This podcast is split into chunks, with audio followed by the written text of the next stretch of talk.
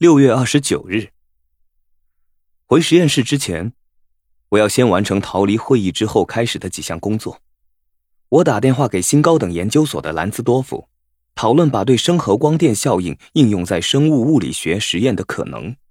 起初，他把我当成怪胎，但我指出他在《新研究学报》发表的一篇文章里的瑕疵后，他把我留在电话上谈了将近一个小时。他要我去研究所和他的团队讨论我的构想。我完成实验室的工作后，或许可以和他一起研究，如果还有时间的话。当然，这是一个大问题，我不知道自己还有多少时间，一个月、一年，或是我剩余的生命。